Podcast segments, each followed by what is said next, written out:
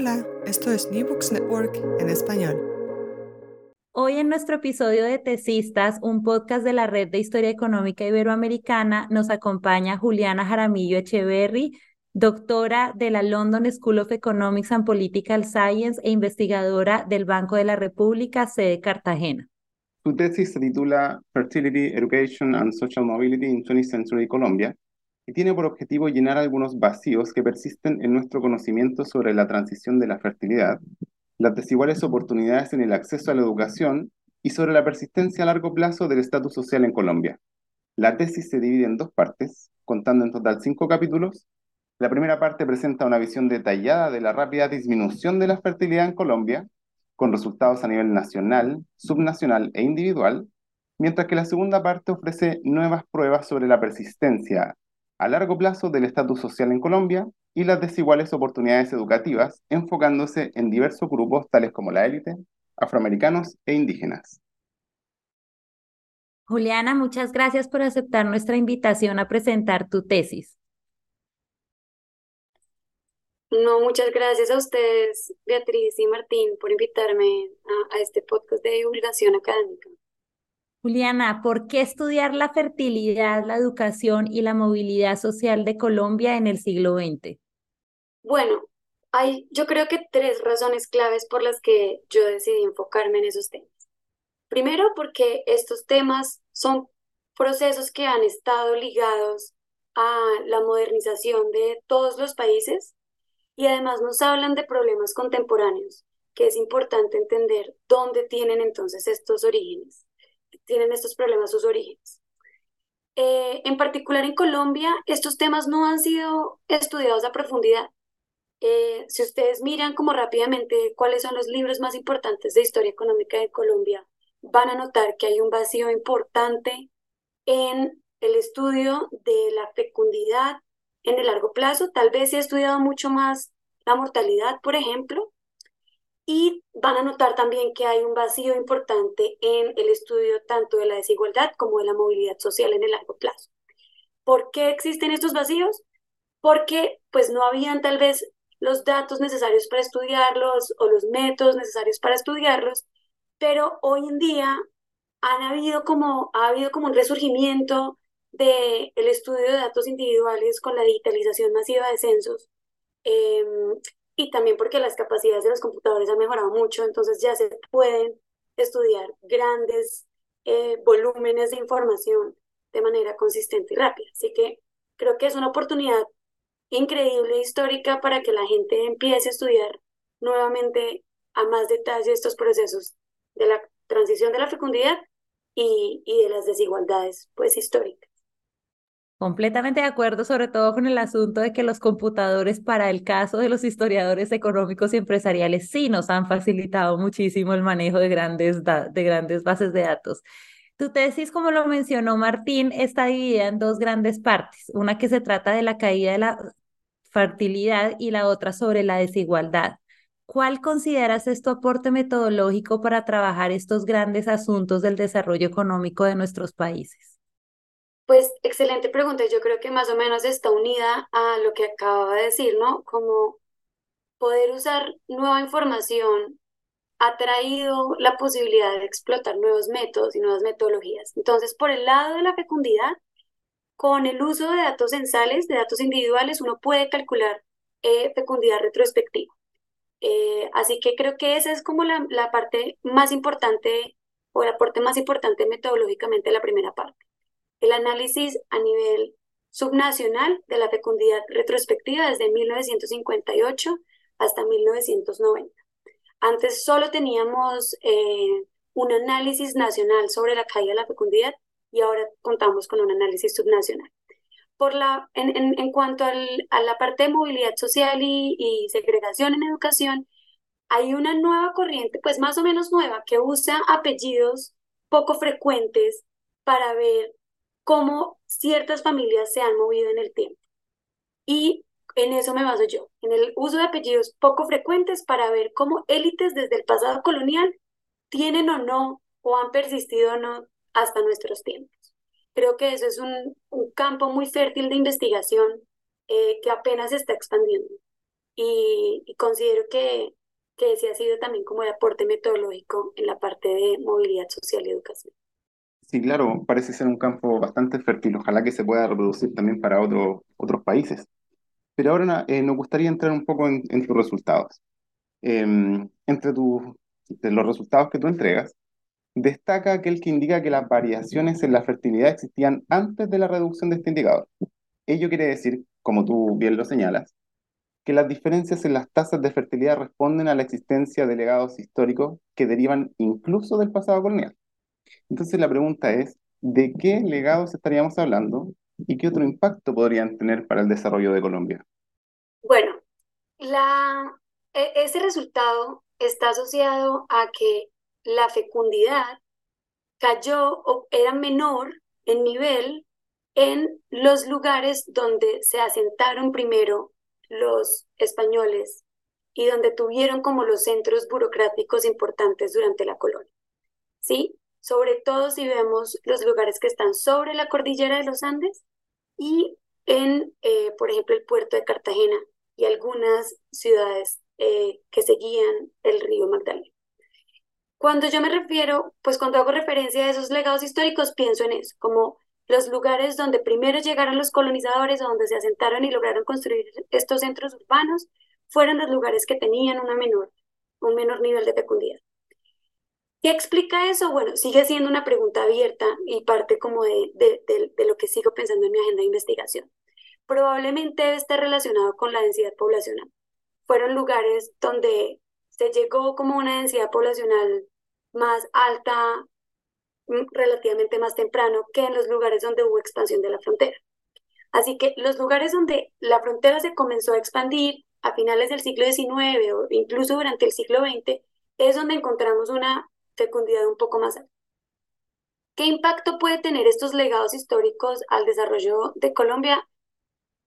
Creo que eso sigue siendo como una pregunta abierta en todos los trabajos de persistencia, ¿no? Como qué, cuál, cuál es la interacción entre las instituciones de los colonizadores españoles y lo que vemos hoy en día en el desarrollo económico colombiano.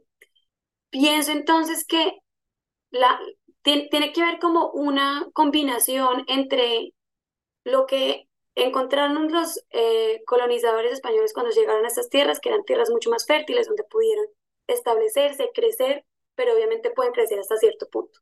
Y luego tienen que moverse hacia las tierras más bajas o hacia las tierras interiores. Y eso también implica entonces una transformación institucional, donde llegan y donde se van a expandir. Perfecto, perfecto. Oye, y con respecto a lo mismo, la evidencia que proporcionas tiene, creo yo, implicancia súper importante. Tal vez la que más llama la atención es que la caída en la fertilidad es simultánea en todas las provincias colombianas. Ello quiere decir que este comportamiento es independiente del desarrollo económico, pero también de otros factores como los recursos naturales, la geografía e incluso algún tipo de variable cultural. Sin embargo, declaras que la razón detrás de la reducción de la tasa de fertilidad aún es una incógnita. ¿Tienes alguna hipótesis que pretendas explorar en la agenda futura de investigación que pueda ayudarnos a entender este patrón? Gracias, Martín. Sí, yo, yo sí creo que fue un cambio cultural más o menos generalizado.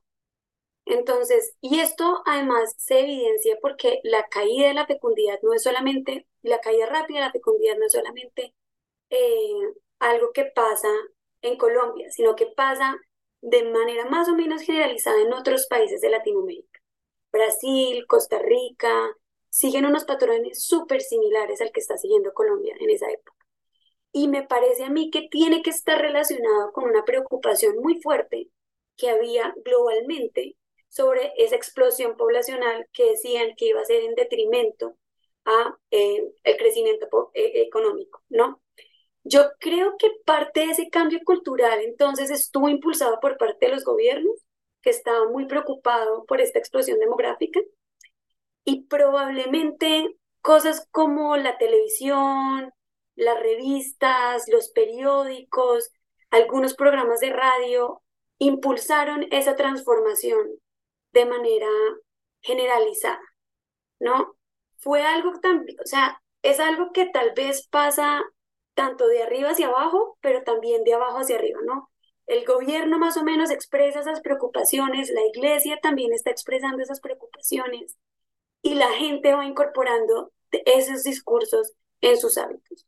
Es, es un poco difícil de, de traquear, ¿no? De, de, de realmente hacer lo que hacen los economistas y mostrar un análisis completamente causal, pero algo que me gustaría explorar en el futuro es eso, como ese cambio cultural se, se ve, por ejemplo, en periódicos y en revistas, cómo se empiezan a hablar de otro tipo de familias, de familias más pequeñas, de darle más cuidado a los hijos, eh, de impulsar la educación, ¿no? Entonces, vemos un aumento generalizado también en la educación, pero lo que hay que pensar es cómo la gente misma empieza a querer que sus hijos vayan al colegio, no solamente porque hay más educación, sino que la gente misma está invirtiendo más en educación para sus hijos. Vamos a pasar entonces a los dos, a los dos últimos capítulos de tu tesis, los que, los que hablan sobre educación y movilidad social, y destaca en tu trabajo la definición de élites y caracterización de la población de la Universidad de los Andes patrones que en principio son similares a otros países de América Latina. ¿Podrías mencionar por qué y cómo estudias la relación entre educación y movilidad social y un poco contarle a los lectores por qué llegas a, estas, a esta muestra y qué haces con ella?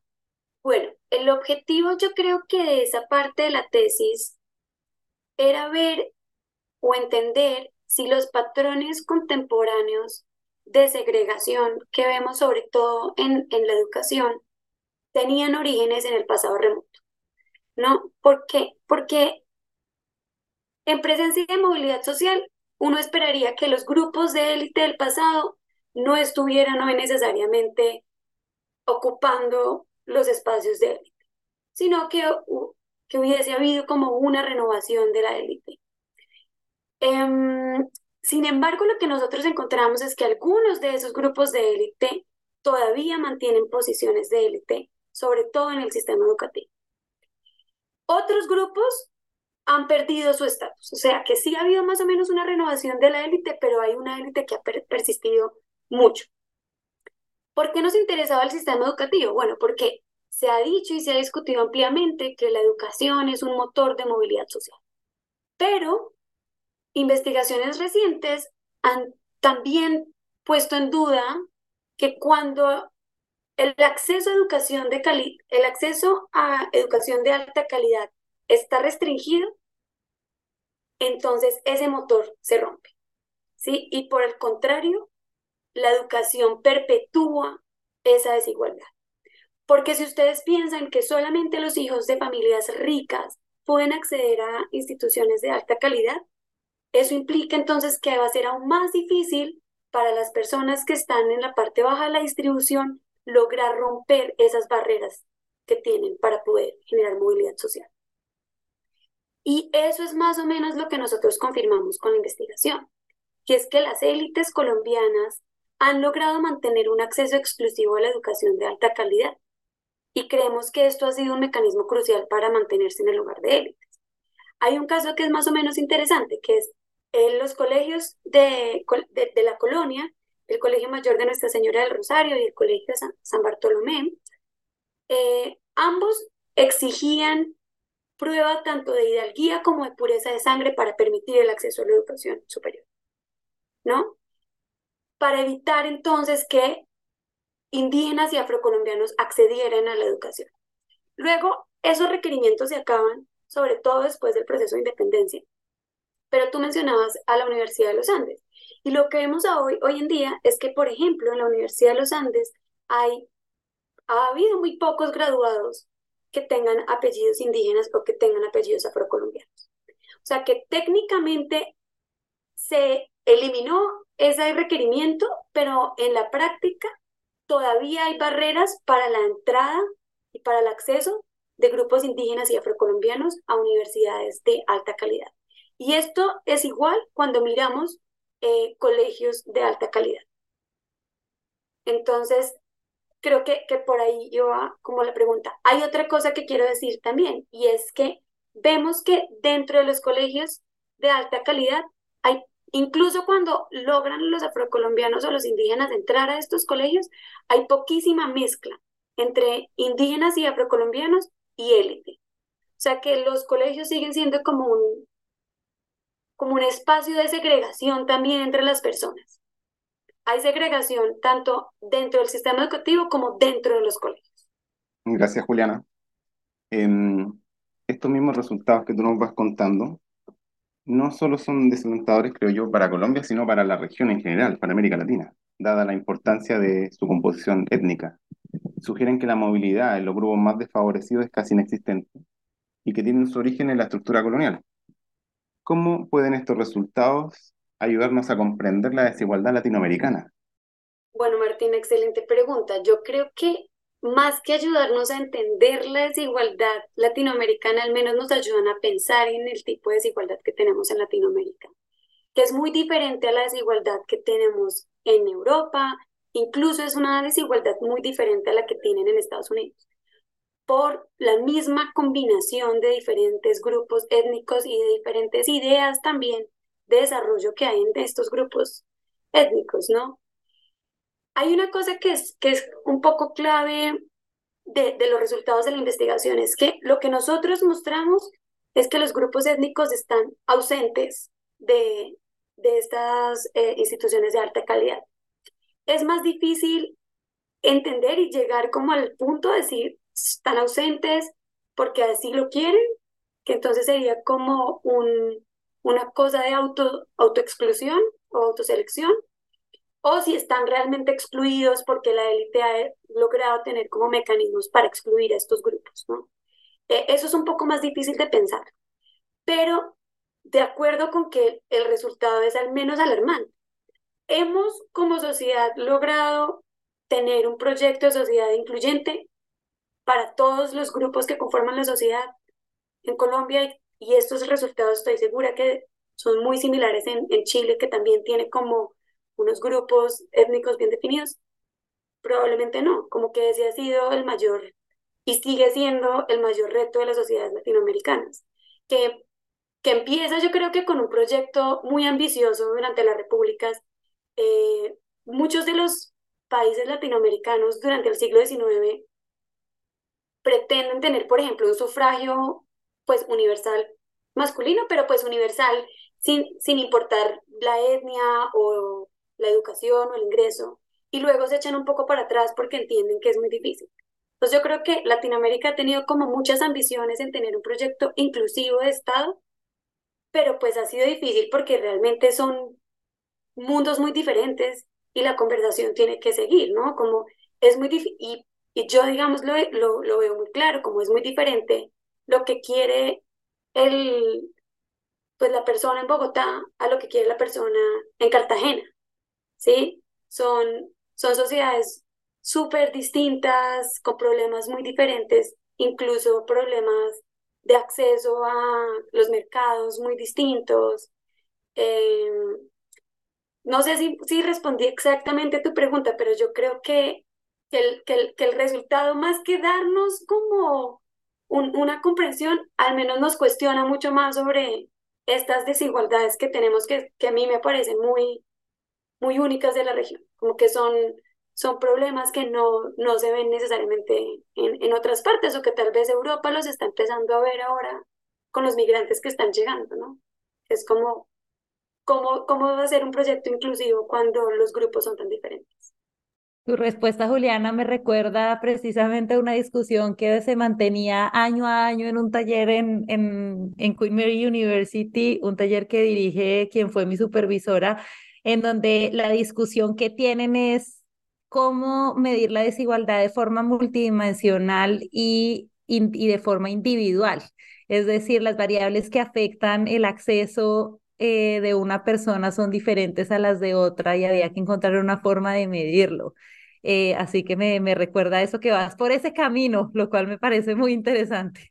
Eh, y, y voy a agregar una pregunta, Martín, y es, si, si en este momento te, tuvieras un, un proyecto para pensar este asunto de la movilidad la educación y la fertilidad a nivel latinoamericano, ¿cómo, qué, le, qué dirías eh, los investigadores tienen que empezar a mirar en fuentes? ¿Qué preguntas se tendrían que empezar a hacer?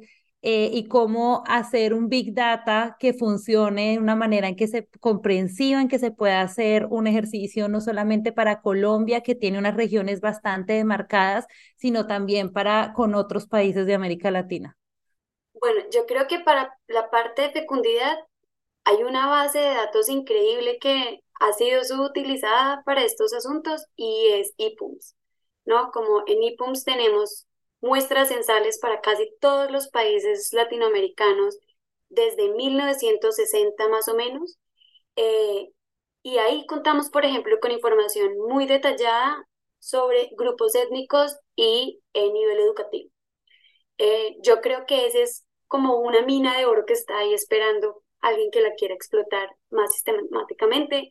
Yo tengo como un pequeño artículo sobre la fecundidad eh, latinoamericana de 1958 al 80 probablemente, mostrando que cayó más o menos de manera similar en todos los países, pero uno podría mirar eso a nivel educativo, a nivel urbano rural y a nivel pues de, de, de grupos étnicos. Yo creo que eso sería hacia donde uno debería moverse.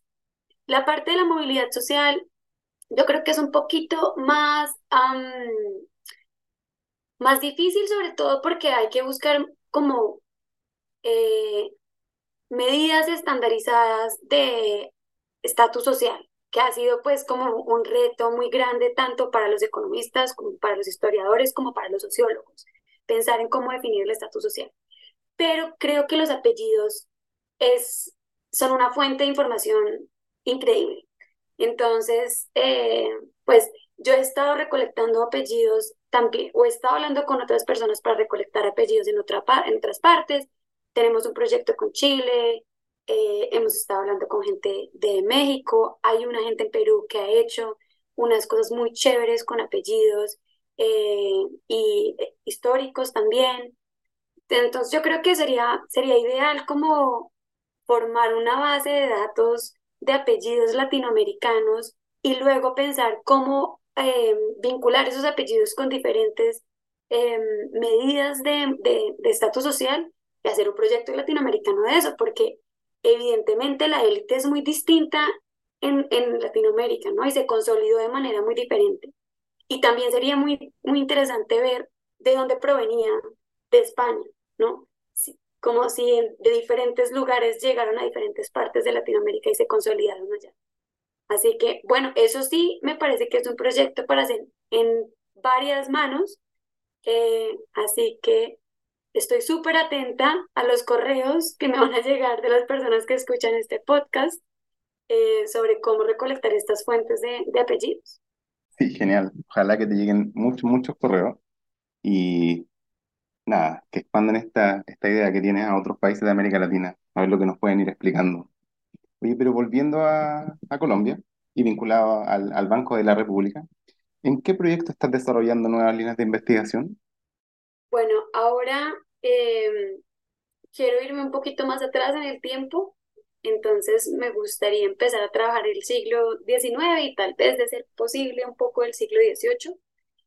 Y para esto entonces estoy pensando en hacer una digitalización de los censos del siglo XIX, eh, que, bueno, hay, una, riqueza completa en esos censos, muchos de ellos tienen información sobre nombres, edad, género, lo que me permitiría entonces volver a reconstruir estos patrones de fecundidad, pero para el siglo XIX, de que no sabemos mucho y tal vez eso, Martín, volviendo a una de tus preguntas, me ayudaría a entender o sea, ¿qué tiene que ver estos legados históricos con cómo se desarrollaron esos patrones de fecundidad? Y algunos de estos censos también tienen eh, ocupación, ¿no? Y esto pues se enmarca mucho en otras cosas que están haciendo internacionalmente. En Estados Unidos pues van en la vanguardia y tal vez en, en el Reino Unido de poder vincular y seguir personas y familias en el tiempo para ver cómo han cambiado las ocupaciones. Y yo creo que eso sería algo a lo que me gustaría apuntar. Eh, es un proceso largo, y tengo mucha paciencia, pero eso. Tengo también otra agenda que estoy desarrollando con una colega del Banco de la República, más enfocada como a desigualdades de género.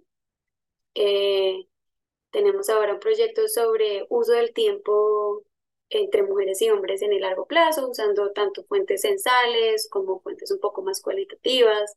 Eh, yo creo que esos son como los dos grandes proyectos en los que estoy ahora eh, trabajando y bueno, tratando también de pulir un poco más la tesis para, para publicarla. Juliana, muchas gracias. Con esta última respuesta cerramos este episodio de Tesistas que tuvo como protagonista Juliana Jaramillo Echeverry, doctora de la London School of Economics and Political Science. Muchas gracias, Juli, por, esta, por aceptar esta invitación y aprovechamos para invitar a nuestra audiencia a leer la tesis de Juliana, contactarla y hacer preguntas y comentarios sobre su investigación futura. Eh, y hasta el próximo episodio. Muchas gracias. Muchas gracias, Martín. Muchísimas gracias, Beatriz. Fue un placer hablar con ustedes sobre mi tesis.